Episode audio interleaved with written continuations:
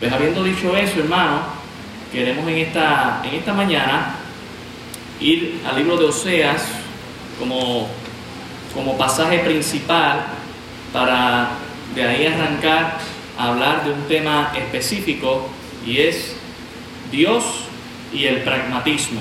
Dios y el pragmatismo. De eso es lo que vamos a hablar en esta mañana. Pero si me acompaña estando de pie, vamos a leer Oseas capítulo 6, del verso 1 al verso 3. Yo leo el 1, ustedes leen el 2 y juntos vamos a leer el versículo 3. Dios y el pragmatismo. O sea, 6 del verso 1 al verso 3. Cuando lo tenga, dígame. Amén. Amén. Dice la palabra del Señor, o sea 6.1, venid y volvamos a Jehová, porque Él arrebató y nos curará, hirió y nos vendará. Verso 2.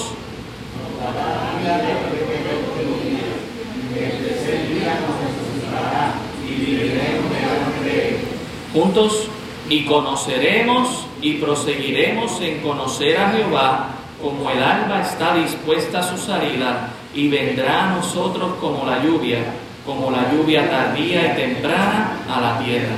Gracias Señor, te damos por tu palabra, porque tu palabra es lo que necesitamos. En esta mañana traemos ante ti nuestras necesidades particulares, Señor, que tú conoces, nuestras cargas, y te pedimos que en esta mañana nada de eso estorbe tu mensaje, sino que tú nos hables, Señor.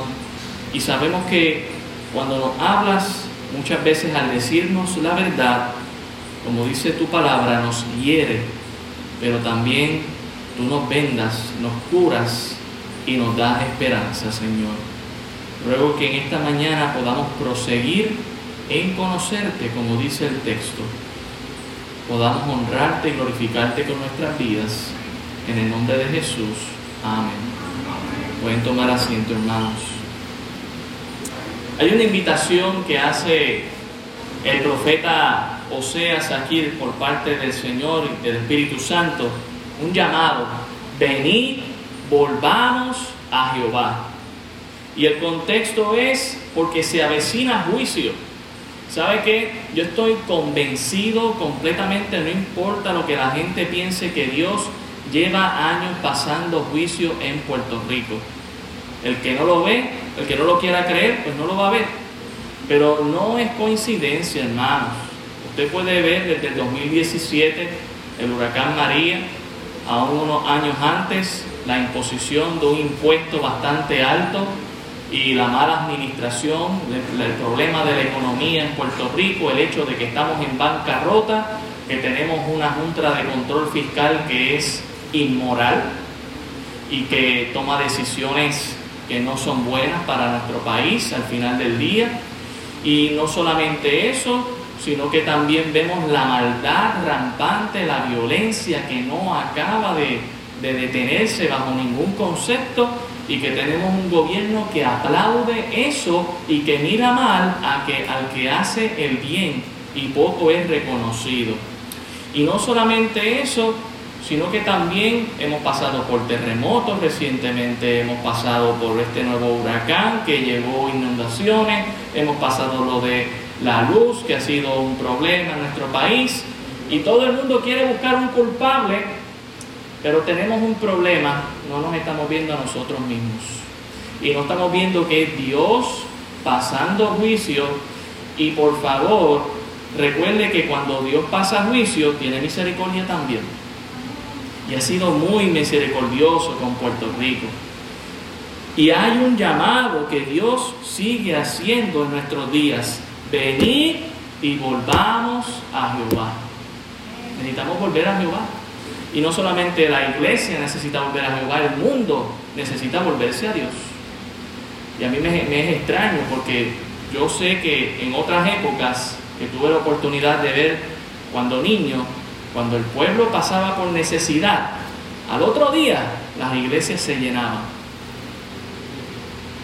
Pero hoy en día pareciera que no está pasando. Dice aquí el pasaje, porque Él arrebató y nos curará, y hirió y nos vendará, nos dará vida después de dos días.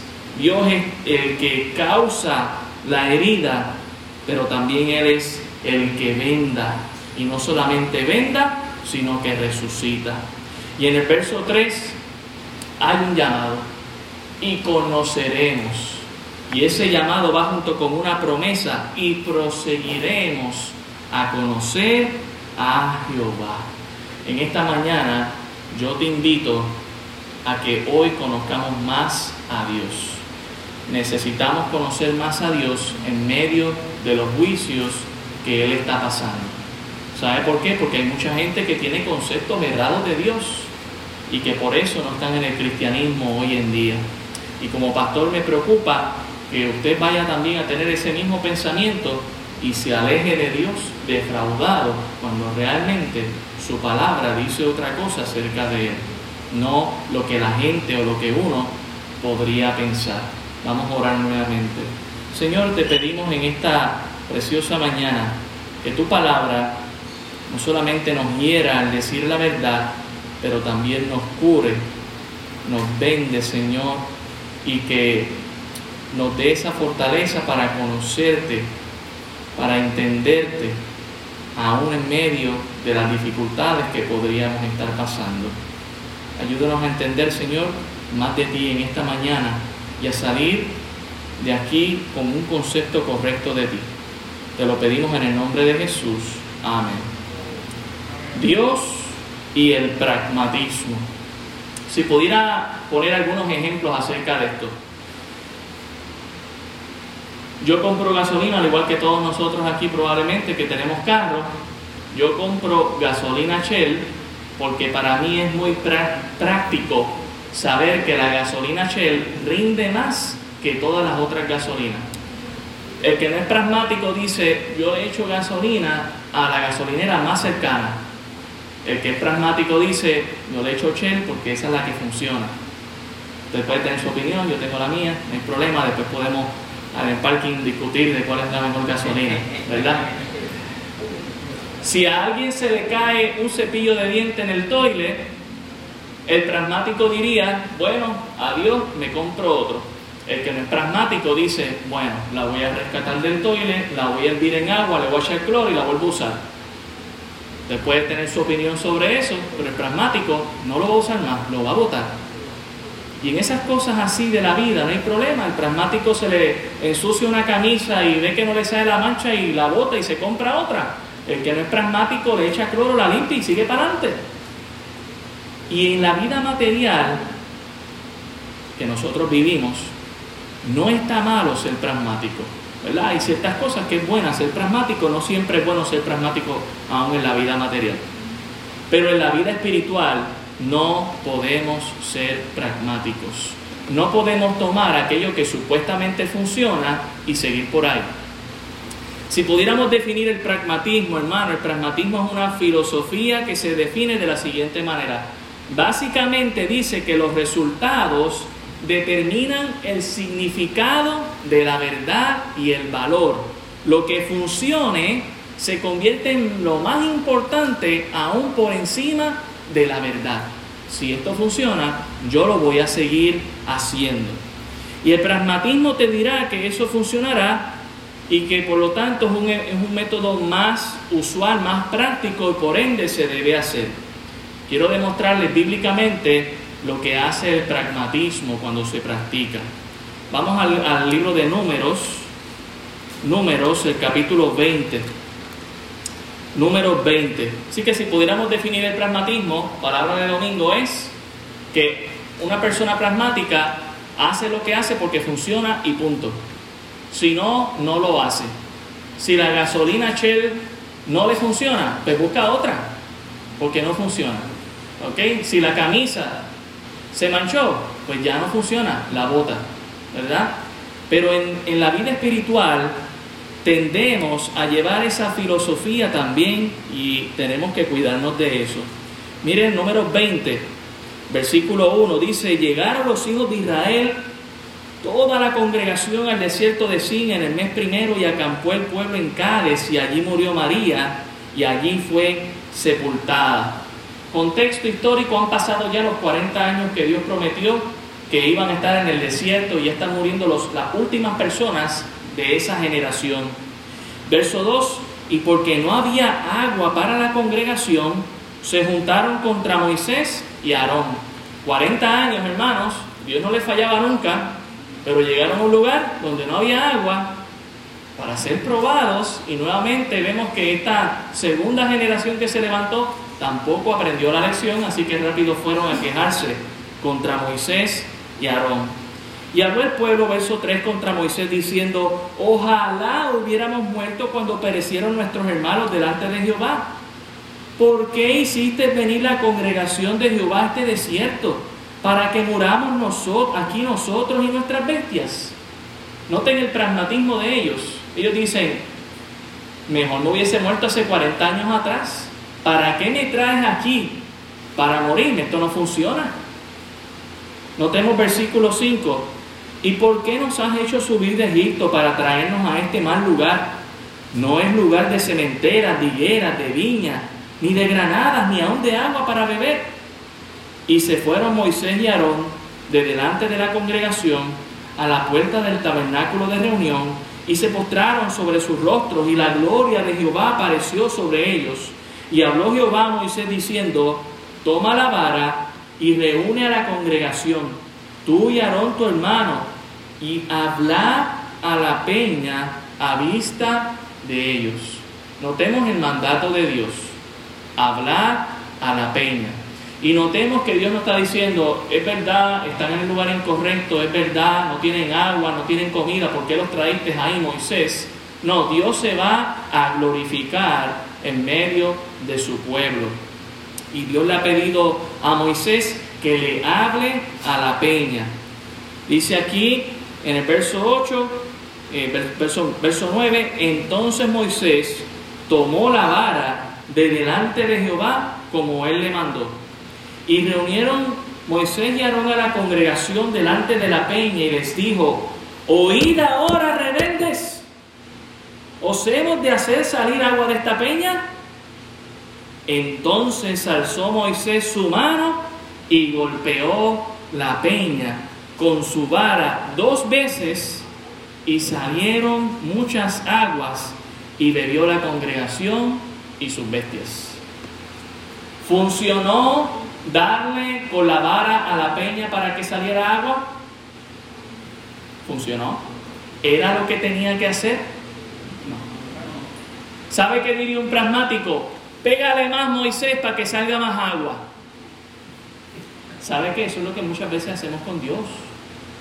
O con las personas que buscan seguir a Dios. Pégale más a la peña para que salga más agua. Y puede que salga más agua. Pero miremos el versículo 12. Y Jehová dijo a Moisés y a Aarón, por cuanto no creíste en mí para santificarme delante de los hijos de Israel, por tanto no meterás esta congregación en la tierra que les he dado. Estas son las aguas de las rencillas por las cuales contendieron los hijos de Israel con Jehová, y él se santificó en ellos. El pragmatismo no llevó a una generación completa a la tierra prometida. ¿Y sabe qué? El pragmatismo tampoco nos va a llevar a la tierra prometida a nosotros. A las promesas que Dios tiene para nosotros, Dios no se las va a dar si usted es pragmático es mejor seguir las instrucciones de Dios, aunque no sean pragmáticas, que ser pragmático y perder la bendición. ¿Entiende, iglesia? Espero que sí. Vaya Juan capítulo 6. Vamos a ir a varios pasajes en esta mañana. Juan 6, versículo 22. Juan 6, 22. Y el contexto de Juan 6, 22 es ¿verdad? Eh, las señales milagrosas que Dios está haciendo en una fiesta en Jerusalén. También ya ha multiplicado panes y peces. Y notemos, ¿verdad? Juan 6:22 dice, el día siguiente, la gente que estaba al otro lado del mar vio que no había habido allí más que una sola barca y que Jesús no había entrado en ella con sus discípulos sino que estos se habían ido solos. Pero otras barcas habían arribado a Tiberias, junto al lugar donde habían comido el pan, después de haber dado gracias al Señor. Cuando vio pues la gente que Jesús no estaba allí, ni sus discípulos, entraron en las barcas y fueron a Capernaum buscando a Jesús. Y uno podría decir hasta este punto, wow, esta gente es bien espiritual, quieren estar bien cerca de Dios, lo están buscando donde quiera que no esté para encontrarlo. Pero vamos a ver su motivación, versículo 25. Y hallándole al otro lado del mar, le dijeron, rabí, ¿cuándo llegaste acá? Respondió Jesús y les dijo, de cierto, de cierto digo que me buscáis, no porque habéis visto las señales, sino porque comisteis el pan y os saciasteis. El pragmatismo de esta gente lo que hacía era, yo busco a Jesús porque Jesús llena mis necesidades. Ay hermanos, ay iglesia. Dios quiera que no estés buscando al, Señor Jesucristo por tus necesidades. Yo sé que es fuerte lo que estoy diciendo, porque ¿quién de nosotros no tiene necesidades? Todos tenemos necesidades. Y sabe que Dios las sabe. Pero si usted está buscando a Jesús solamente para llenar su vientre, usted va a quedar defraudado de Dios. ¿Sabe por qué? ¿Qué le diría el Señor? no solo de pan vivirá el hombre, sino de toda palabra que sale de la boca de Dios. Mire, notemos aquí, dice el verso 27, trabajad, no por la comida que, que perece, sino por la comida que a vida eterna permanece, la cual el Hijo del Hombre os dará, porque a este señaló Dios el Padre. Entonces le dijeron, ¿qué debemos hacer para poner en práctica las obras de Dios? Noten que ellos están listos para trabajar, supuestamente. Versículo 29, respondió Jesús y les dijo, esta es la obra de Dios, que creáis en el que ha enviado. Verso 30, notemos el pragmatismo de ellos. Le dijeron entonces, ¿qué señal pues haces tú para que veamos y te creamos? ¿Qué obras haces? Nuestros padres comieron del maná en el desierto, como está escrito, pan del cielo les dio a comer. Notemos que ellos mismos se están confesando por qué están buscando a Jesús. ¿Por qué están buscando a Jesús? Queremos pan. Bájanos pan del cielo. Queremos pan para saciar nuestro vientre. Tenemos hambre. Ya el pan de ayer, ya me llené, ya tengo hambre otra vez, Jesús. Dame pan. Versículo 31. Nuestro versículo 32. Y Jesús les dijo, de cierto, de cierto digo, no dio Moisés el pan del cielo, mas mi Padre os da el verdadero pan del cielo, porque el pan de Dios es el que descendió del cielo y da vida al mundo. Le dijeron, Señor, danos siempre este pan. Verso 35, Jesús les dijo, yo soy el pan de vida. El que a mí viene nunca tendrá hambre y el que en mí cree no tendrá sed jamás. Creo que hemos malinterpretado a Dios, hermanos cuando pensamos que Dios nos va a traer una barra de pan y un pedazo de agua, de, vaso de agua para saciarnos todos los días nuestra vida material. No, está hablando de nuestra vida espiritual. Jesús es todo lo que necesitamos. Y notemos lo que hizo el pragmatismo en estas personas en el verso 60. Al oírla muchos de sus discípulos, Dijeron, dura es esta palabra, ¿quién la puede oír? Sabiendo Jesús en sí mismo que sus discípulos murmuraban de esto, les dijo, ¿esto os ofende? Pues que si vieres al Hijo del Hombre subir donde estaba primero, el Espíritu es el que da vida, la carne para nada aprovecha. Las palabras que yo, es, que yo os he hablado son espíritu y vida. Pero hay algunos de vosotros que no creen, porque Jesús sabía desde el principio quiénes eran los que no creían y quién le había de entregar. Y dijo, por eso he dicho que ninguno puede venir a mí si no le fuere dado por el Padre. Desde entonces, muchos de sus discípulos volvieron atrás y ya no andaban con él. ¿Sabe qué va a ser el pragmatismo tarde o temprano? Te va a alejar de Jesús. Porque cuando tú veas que Jesús no te da pan, cuando tú veas que Jesús no te da agua, cuando tú veas que Jesús no te sana de esa dolencia, tú vas a decir, esto no funciona, yo me voy. Pero si usted tiene a Jesús Jesús es todo lo que usted necesita y la gracia de Dios para sobrellevar hambre, sed o cualquier dolencia en su vida. Es un peligro ser pragmático y tarde o temprano el pragmatismo te va a alejar de Jesús. ¿Qué es lo que deberíamos entonces responder nosotros? Notemos el verso 67, dijo entonces Jesús a los doce, ¿queréis acaso iros también vosotros? ¿Estaba preocupado Jesús por tener seguidores? No, hermanos. Notemos el verso 68. Le respondió Simón Pedro, Señor, ¿a quién iremos? Tú tienes palabras de vida eterna. Gloria a Dios. Alguien estaba buscando a Jesús no por los panes y por los peces. Yo espero que usted también no esté buscando a Jesús por los panes y por los peces, sino por quién Él es y lo que hace en nuestras vidas, hermanos. El pragmatismo nos aleja de Jesús. Vayamos a Jeremías, el capítulo 44. Vamos a seguir viendo algunas historias. Jeremías 44, versículo 15. Jeremías 44, versículo 15. Y el contexto de esto es que va a llegar juicio, o ha llegado ya el juicio aquí a de, Babilonia a los judíos. Los judíos tuvieron que salir corriendo, muchos de ellos se fueron a Egipto. Dios había usado al profeta Jeremías para decirles, quédense tranquilos en, en Judá, no les va a pasar nada, Dios les va a cuidar a través de este rey enemigo, aunque ustedes no lo crean. Dios va a hacer una obra milagrosa y no, no les va a hacer daño.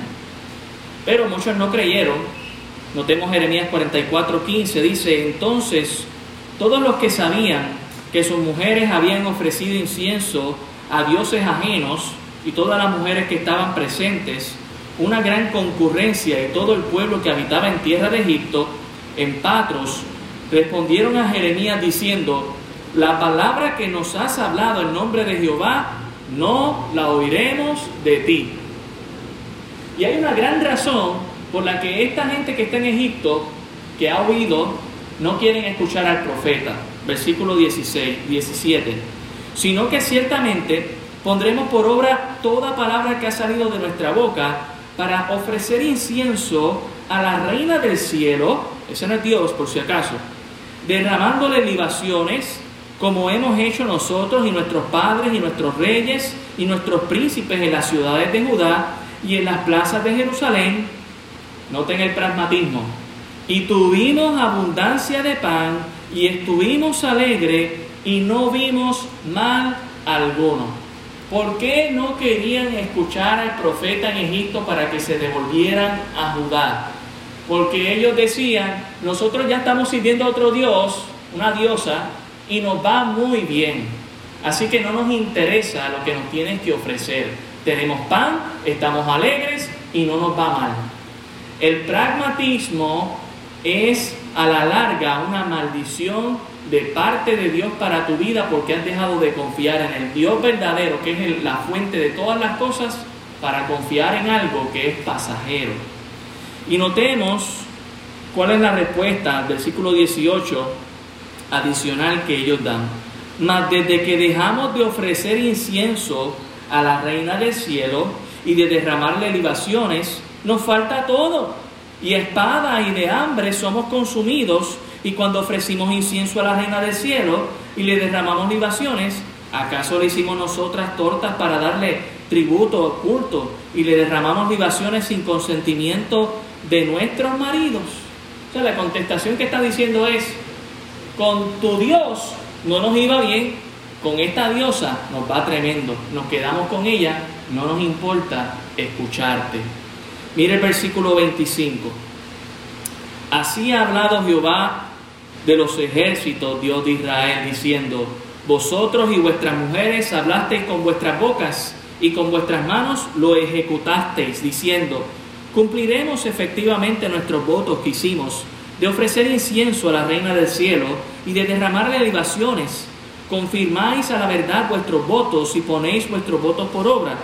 Por tanto, oíd palabra de Jehová todo Judá que habitáis en tierra de Egipto, he aquí he jurado por mi grande nombre, dice Jehová, que mi nombre no será invocado más en toda la tierra de Egipto por boca de ningún hombre de Judá, diciendo, vive Jehová el Señor. Eh, versículo 30, así ha dicho Jehová, he aquí yo entrego a Faraón, Ofra, rey de Egipto, en manos de sus enemigos y en manos de los que buscan su vida, así como entregué a Sedequías, rey de Judá, en manos de Nabucodonosor, rey de Babilonia, su enemigo que buscaba su vida. Dios usó al profeta para decirle, tú no quieres creer en Dios, quieres creer en esta reina y te va bien en Egipto y no quisiste escuchar y devolverte a Judá. Te tengo noticias, Nabucodonosor va a venir y va a matar al, faraón, al rey de Egipto, y si lo mata él, va a matar a todos ustedes, y no va a haber una sola boca que clame a Dios, porque ya será tarde.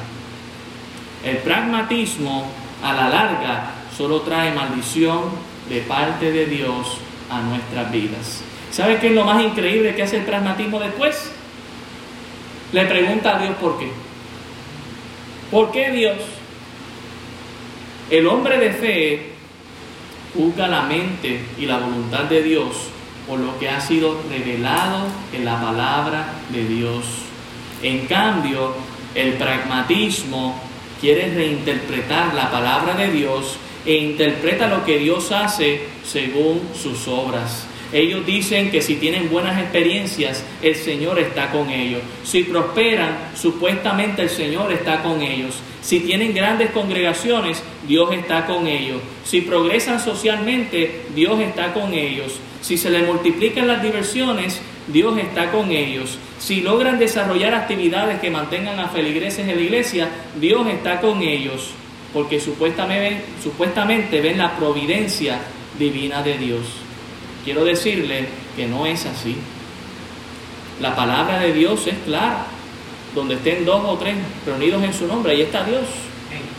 Entonces que hay una congregación de miles, están adorando a un Dios a su propia imagen y semejanza, versus una congregación de dos o tres personas que adoran al verdadero Dios. El pragmatismo nos aleja de Dios. Mira otros pasajes, segundo de, segundo de Crónicas Segundo de Crónicas, el capítulo 28. Segundo de Crónicas, capítulo 28, versículo 22. Segundo de Crónicas 28, 22.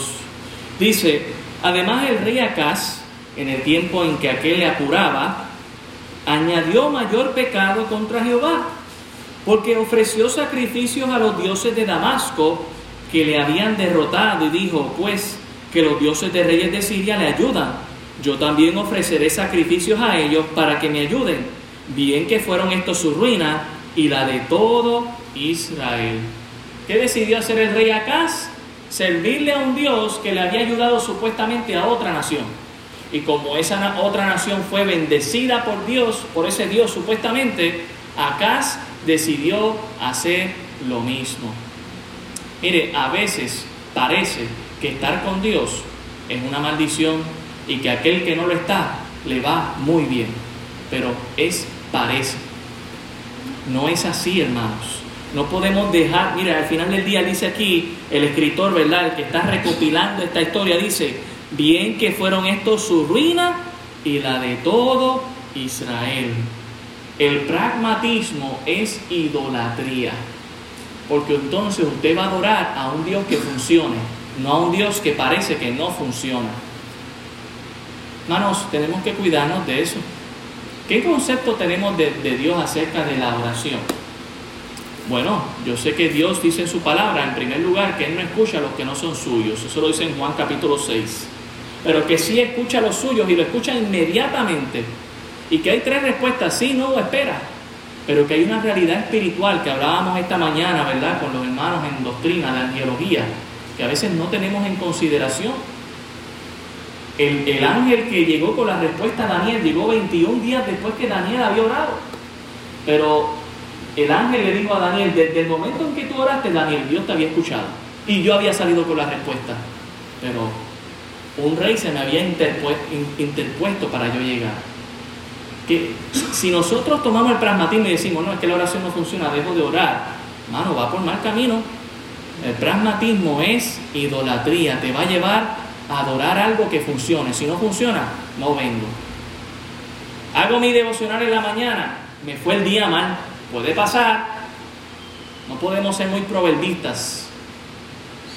Muchas veces siendo muy proverbistas pensamos, bueno, pues si yo hago mi oración, mi devocional de la mañana, no deje de hacerlo. Pero pensamos, me va a ir bien durante el día. Y llega la primera prueba y se nos va el gozo. Porque somos pragmáticos en nuestra mente. Decimos, si hicimos esto, debe irme bien. Bueno, ¿qué tal? Le preguntamos a Job cómo le fue siendo fiel y perfecto delante de Dios. ¿O usted se le olvidó que a Job le fue horriblemente, aún siéndole fiel a Dios? ¿Dejamos entonces de serle fiel a Dios por eso? Sabemos que Dios, no de, Job, no dejó de serle fiel a Dios porque Job no fue pragmático. Job fue un hombre de fe. Y usted y yo tenemos que ser hombres y mujeres de fe, no pragmáticos. ¿Está conmigo, iglesia? Mire el Salmo 73. Asaf se dio cuenta de que en su mente estaba siendo pragmático. Salmo 73. Salmo 73.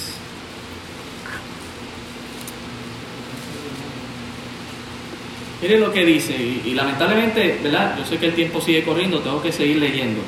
Salmo 73, ciertamente es bueno Dios para con Israel, para con los limpios de corazón. En cuanto a mí, casi se deslizaron mis pies, por poco resbalaron mis pasos.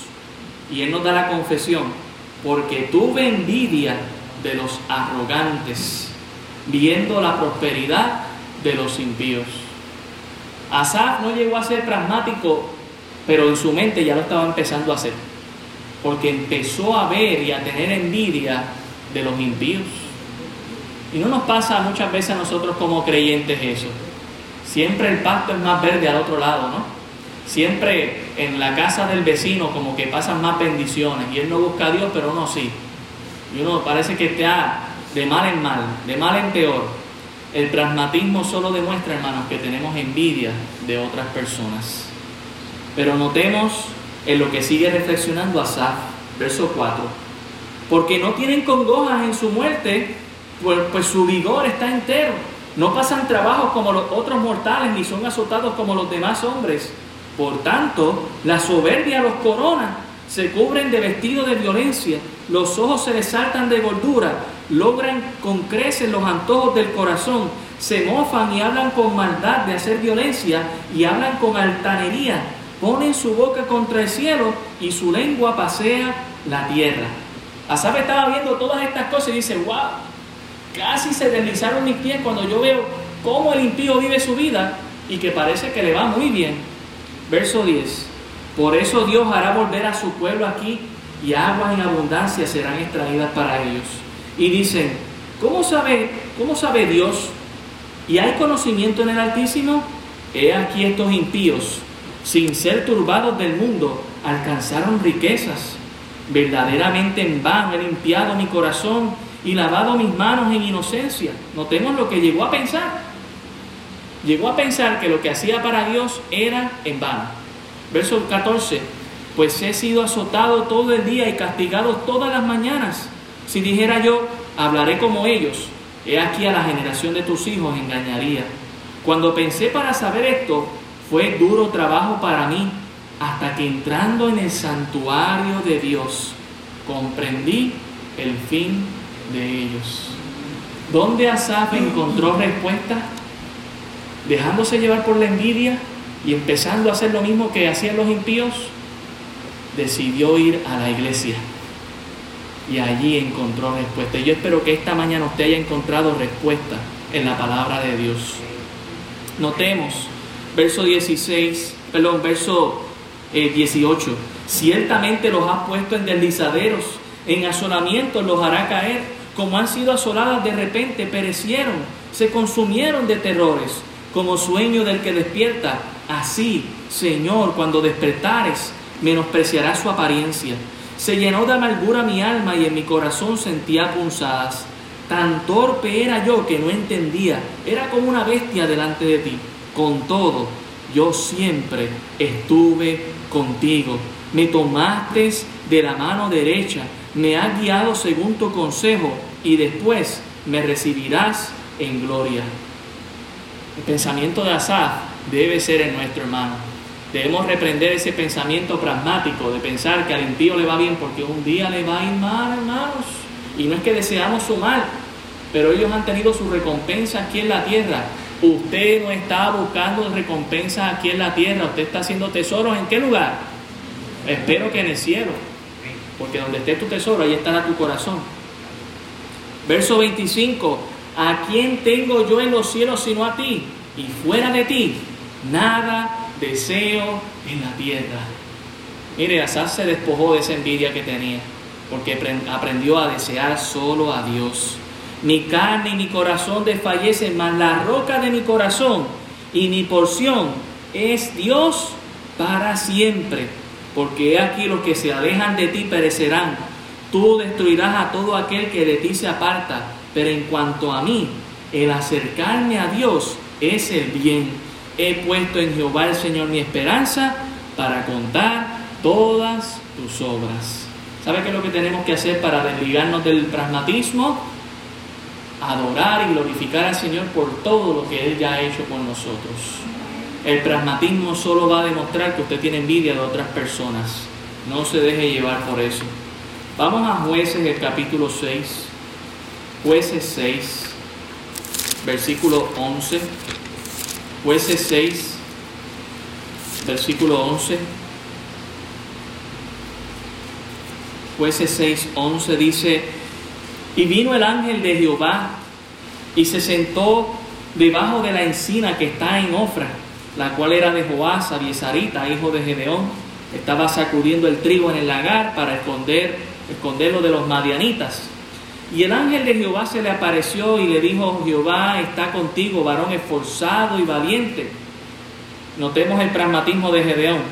Y, y Gedeón le respondió, ah, Señor mío, si Jehová está con nosotros, ¿por qué, no nos, ¿por qué nos ha sobrevenido todo esto? ¿Y dónde están todas sus maravillas que nuestros padres nos han contado diciendo, no nos sacó Jehová de Egipto? Y ahora Jehová nos ha desamparado y nos ha engañado, perdón, y nos ha entregado en manos de los madianitas. Y mirándole Jehová le dijo, ve con esta tu fuerza y salvarás a Israel de mano de los madianitas. ¿no te envío yo? Entonces le respondió, ah, Señor mío, ¿con qué salvaré yo a Israel? He aquí que mi familia es pobre. Notemos el pragmatismo. He aquí que mi familia es pobre. O sea que él pensaba que si su familia era rica, pues entonces podía librar al pueblo. Dice aquí, he aquí que mi familia es pobre en Manasés y yo el menor en la casa de mi padre. Jehová le dijo, ciertamente yo estaré contigo y derrotarás a los madianitas como a un solo hombre. Y él respondió, yo te ruego que si he hallado gracia delante de ti, me des señal de que tú has hablado conmigo. Te ruego que no te vayas de aquí hasta que vuelva a ti y saque mi ofrenda y la ponga delante de ti. Y él respondió, yo esperaré hasta que vuelvas. Notemos cuán pragmático era Gedeón. Cuestionó que si el ángel era ese ángel enviado de Dios, de ese Dios que había hecho milagros en la anterioridad de sus ancestros. Y sí lo era, hermanos. Muchos de nosotros queremos acercarnos a Dios pensando, bueno Dios, si tú eres ese Dios, pues a estos milagros que tú hacías antes. Hermano, el milagro más grande es que usted está vivo y que Dios le ha dado misericordia a usted un día más y si Dios quiere hacer algo espectacular en su vida, lo va a hacer. Pero a veces no necesita hacer mucho espectáculo para mostrar cuán grande es Él. ¿Y sabe qué? Muchos de nosotros estamos, somos como, como Gedeón, pedimos muchas señales y le decimos a Dios, quédate ahí Dios, que yo, yo quiero ver. Y Dios todavía sigue ahí esperando. ¿Cuánto más usted le va a hacer esperar a Dios para que usted crea que Dios es real? que Dios, el, que, el Dios que servimos, es el mismo Dios que leemos de la Biblia. Dios no está muerto, Dios está vivo. El pragmatismo pone en duda la obra de Dios y el poder de Dios, pero la fe cree en eso. La fe cree en la obra y en el poder de Dios, aunque no la haya visto. Bien lo sabía Salomón, si vamos a Eclesiastés el capítulo 8, Eclesiastés el capítulo 8, usted notará que ya Salomón sabía esto, él lo aprendió. Eclesiastés capítulo 8, versículo 10. 8.10 dice, Asimismo he visto a los inicuos sepultados con honra, mas los que frecuentaban el lugar santo fueron luego puestos en olvido en la ciudad donde había actuado con rectitud. Esto también es vanidad. Salomón dice, yo he visto esto, yo he visto que hay una idea de ser pragmático, de que uno podría pensar que por servir a Dios aquí en la tierra no va a servir honra y gloria aquí en la tierra, mientras que aquel que no la merece lo despiden con pompa como si fuese una fiesta. Verso 11, por cuanto no se ejecuta luego sentencia sobre la mala obra, el corazón de los hijos de los hombres está en ellos dispuesto para hacer el mal. Como muchos ven, bueno, pues parece que al que fue malo le fue bien, pues yo sigo su camino, porque es práctico. Verso 12. Aunque el pecador haga mal cien veces, ojalá esta sea su oración, hermano, y prolongue sus días, con todo yo también sé que le irá bien a los que a Dios temen, los que temen ante su presencia, y que no le irá bien al impío, ni le serán prolongados los días que son como sombra, por cuanto no teme delante de la presencia de Dios.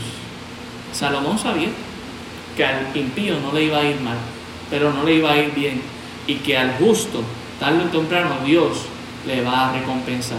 Pero usted recuerde ¿Dónde está nuestra recompensa? No está aquí en esta tierra. Recuerde que esta tierra Dios la va a hacer nada. Ya lo vimos en Apocalipsis. Nosotros vamos a heredar de Dios todo lo que Él tiene. Y todo lo que Él tiene es eterno, no perecedero. Así que ¿por qué matarnos aquí a hacer algo que va a perecer? En todo caso, todo lo que hagamos, hagámoslo para Dios, que es eterno. Debemos saber, hermanos, que el pragmatismo es temporal pero Dios es eterno. En Mateo 7, Mateo 7, versículo 13, Mateo 7, versículo 13,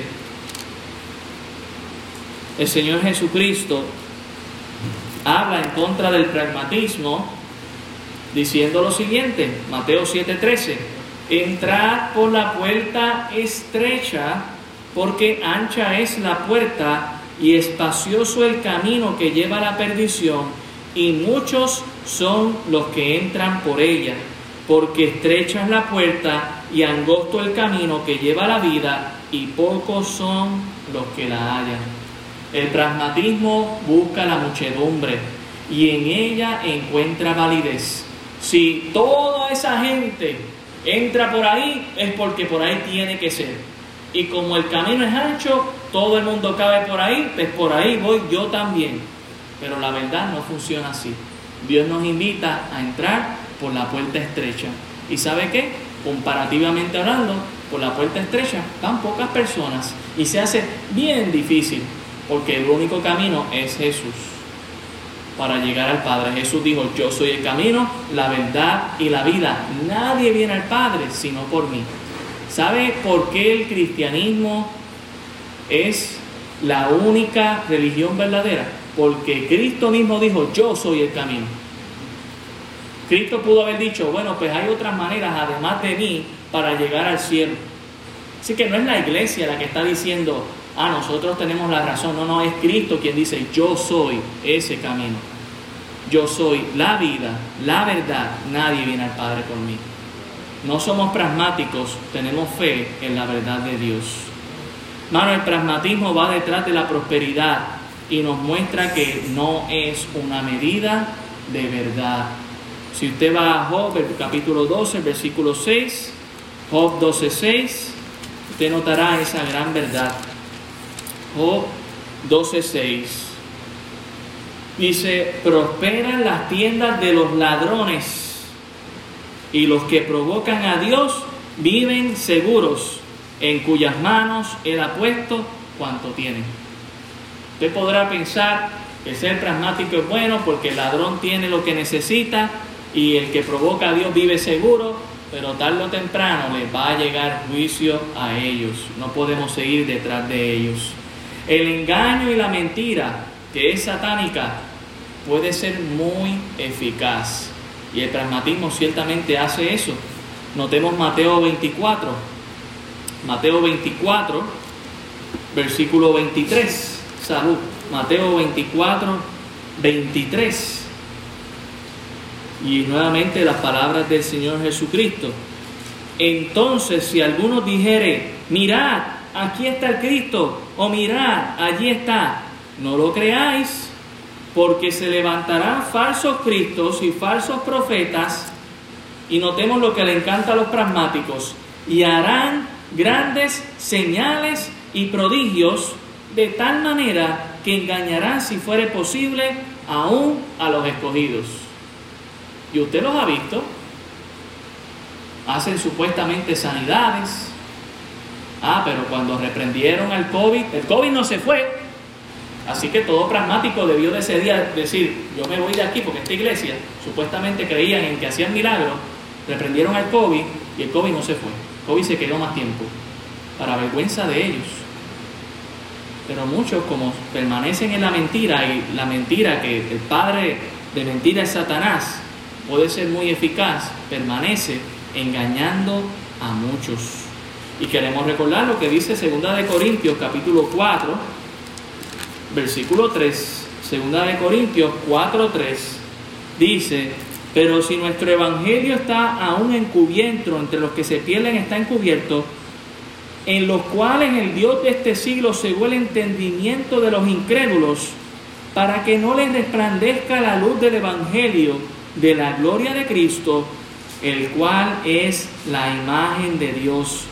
Porque no nos predicamos a nosotros mismos, sino a Jesucristo como Señor y nosotros como vuestros siervos por amor de Jesús. O usted cree en la verdad o usted cree en la mentira. Pero usted va a caer fácilmente en la mentira si es pragmático. Termino con dos pasajes. Hechos el capítulo 2. ¿Qué podemos hacer para evitar el pragmatismo? Hechos 2, verso 41. Hechos 2.41. Dice, así que los que recibieron su palabra fueron bautizados y se añadieron aquel día como tres mil personas y perseveraban en la doctrina de los apóstoles, en la comunión unos con otros, en el partimiento del pan y en las oraciones. ¿Sabes qué hicieron los que creyeron al Señor? Bueno, siguieron al Señor y siguieron las enseñanzas de aquellos que habían aprendido del Señor, los apóstoles. ¿Y qué hacían? Comer pan y hacer oraciones. No parece un programa atractivo, no parece un programa eclesiástico moderno, pero es lo que necesitamos. Notemos el, el efecto, versículo, versículo 46 y perseverando unánimes cada día en el templo y partiendo el pan en las casas, comían juntos con alegría y sencillez de corazón, alabando a Dios y teniendo favor con todo el pueblo, y el Señor añadía cada día a la iglesia los que habían de ser salvos. No había mucha bulla, no había mucha obra, mucho milagro, pero Dios estaba allí. El pragmático dice, esa iglesia no hace mucha cosa allí, yo para allá no voy. Mire, el pragmático va a la iglesia más cercana. El que cree en Dios busca una iglesia cerca de la Biblia, que quede cerca de la Biblia. Y por último, Primera de Corintios 1.18. Primera de Corintios 1.18. Con este pasaje terminamos.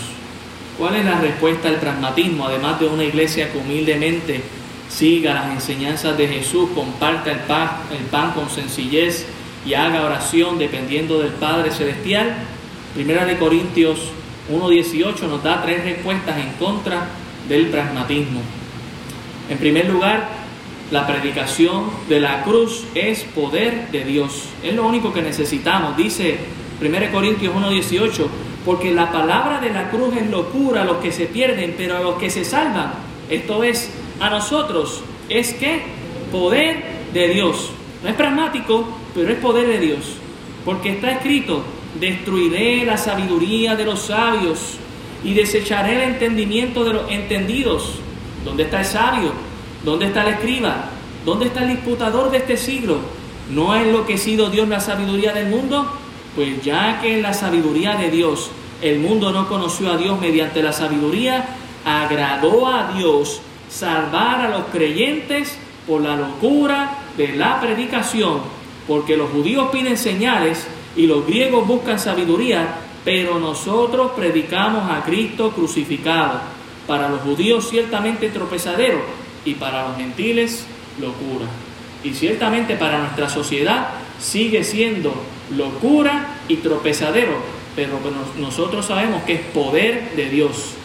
No es pragmático venir cuando tenemos necesidad o cuando sabemos que alguien más está en necesidad, pero es lo que necesitamos hacer. ¿Por qué? Porque la predicación de la cruz, hermanos, es poder de Dios. En segundo lugar, la predicación de la cruz es sabiduría de Dios. Sigamos leyendo el pasaje, versículo 24. Mas para los llamados, así judíos como griegos, Cristo, poder de Dios y sabiduría de Dios, porque lo insensato de Dios es más sabio que los hombres y lo débil de Dios es más fuerte que los hombres. Seguimos a Dios porque Dios es todopoderoso. Él es la fuente de todas las cosas, Él es más sabio, hermanos. Su palabra estuvo antes que nosotros, durante nuestra vida y estará después que nosotros, porque Dios prometió que los cielos y la tierra pasarán, pero sus palabras no pasarán. En ella encontramos la sabiduría. ¿Sabe para qué? Para ser padres, para ser abuelos, para ser buenos administradores, para ser madres, para ser siervos, para ser buenos empleados, para ser buenos empleadores, para ser personas justas, para ser personas misericordiosas. Usted no va a encontrar eso en otros libros, lo va a encontrar en la palabra de Dios. ¿Por qué? Porque la predicación de la cruz en Cristo es poder de Dios y sabiduría de Dios. Y por último, la predicación de la cruz es suficiencia en Cristo Jesús. Notemos verso 26. Pues mirad, hermanos, vuestra vocación, que no soy muchos sabios según la carne, ni muchos poderosos, ni muchos nobles, sino que lo necio del mundo escogió Dios para avergonzar a los sabios, y lo débil del mundo escogió Dios para avergonzar a lo fuerte, y lo vil del mundo y lo menospreciado escogió Dios, y lo que no es, para deshacer lo que es a fin de que nadie se jacte en su presencia, mas por él estáis vosotros en Cristo, el cual nos ha sido hecho por Dios sabiduría, justificación, santificación y redención, para que como está escrito, el que se gloría, gloríese en el Señor. El pragmático no busca gloriarse en el Señor, busca gloriarse en sí mismo. Pero nosotros, hermanos, que hemos creído en Cristo, creemos que la predicación de la cruz es suficiente porque tenemos en Él a Cristo, quien nos da sabiduría, justificación, redención y gloria. Y nos gloriamos en Él. Hermanos, es hora de dejar el pragmatismo atrás. Es hora de decir, es que yo hago esto en mi vida como creyente porque esto es lo que funciona. No, no, no. No hagamos las cosas porque funcionen, hagamos las cosas porque Dios las quiere así. Ahí es que nos va a ir bien. Ahí es que Dios se va a glorificar. Tenemos todo lo que necesitamos en Cristo Jesús. El mismo apóstol Pablo le pidió a Cristo que le quitara un aguijón. Si Pablo hubiese sido pragmático cuando Jesús le dijo, bástate de mi gracia porque mi poder se perfecciona en tu debilidad, hubiese dicho, esto no es para mí, si tú no me vas a quitar ese aguijón, yo me voy. Así hace el cristiano pragmático, se va, porque lo que no funciona, no le resulta, se larga. Pero si usted ha creído en Cristo, usted vive con la gracia de Dios como Pablo lo hizo. Hermano, yo espero que, yo sé que quizás causamos herida con la palabra de Dios, pero Dios quiere vendarte en esta mañana, curarte y que salgas de aquí pensando, yo tengo que dejar eso atrás y vivir un cristianismo que a Dios le agrada. Padre, gracias te damos por tu palabra. Ella es viva y eficaz. Tu Espíritu Santo ha hablado en esta mañana. Tu palabra, Señor, ha hablado en esta mañana. A ti te damos la gloria y la honra. No fuimos nosotros, Señor, fuiste tú, tu palabra, que nos ha hablado en esta mañana. Ahora, Señor, te ruego que si en medio nuestro hay alguien que ha sido tocado por tu palabra, te pido, Señor, que levante a ti una plegaria, una oración de arrepentimiento, Señor, donde decida vivir una vida de cristianismo que te agrade a ti, Señor, y que salga del error de ser práctico, de ser pragmático en la vida espiritual. Te rogamos esto en el nombre de Jesús. Amén.